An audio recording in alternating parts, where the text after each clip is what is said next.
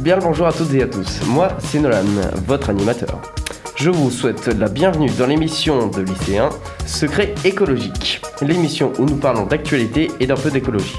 Aujourd'hui, nous allons parler de la loi climat et plus particulièrement de l'aspect alimentaire de cette loi. Pour cela, je suis accompagné de Paul, Thaïs, Ludivine, Iline et Lilou. Je vais donc laisser la parole à Paul qui va nous présenter cette petite loi climat.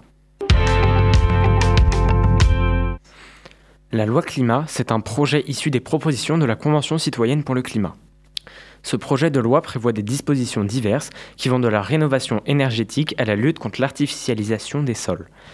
Il parle également de renforcer le droit pénal concernant l'environnement. Le projet de texte a reçu des avis critiques du Conseil national de la transition écologique, du Conseil économique, social et environnemental et du Haut Conseil pour le climat, ainsi que de la Convention citoyenne elle-même. Ces instances estiment qu'elle ne permet pas d'atteindre l'objectif de réduction de 40% des émissions de gaz à l'effet de serre d'ici 2030. Dis-moi Thaïs maintenant, que propose la loi au sujet de l'alimentation?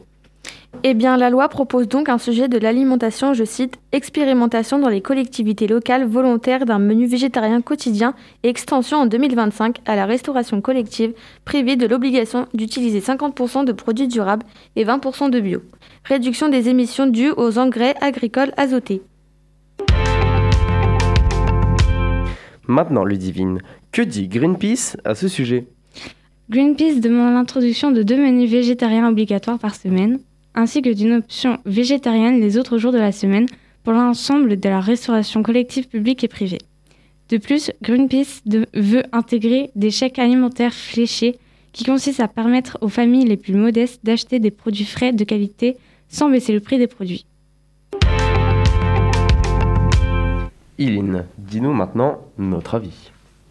Pour nous, l'idée de vouloir minimiser la consommation d'OGM et de produits venant de loin est assez respectueuse envers l'environnement.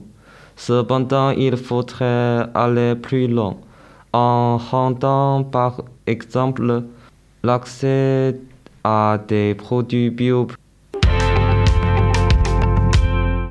En résumé, la loi climat vise à réduire de 40% les émissions de gaz à effet de serre d'ici 2030. Pour cela, la loi propose plusieurs choses, comme par exemple réduire les émissions dues aux engrais agricoles azotés ou encore proposer des menus végétariens quotidiens dans les collectivités locales. Cependant, certaines personnes pensent que ces mesures devraient aller plus loin. C'est le cas de Greenpeace qui propose par exemple plus de menus végétariens obligatoires dans les restaurations privées comme publiques. Pour conclure, cette loi n'a pas fini de faire diverger les avis de chacun. Merci de nous avoir écoutés. thank you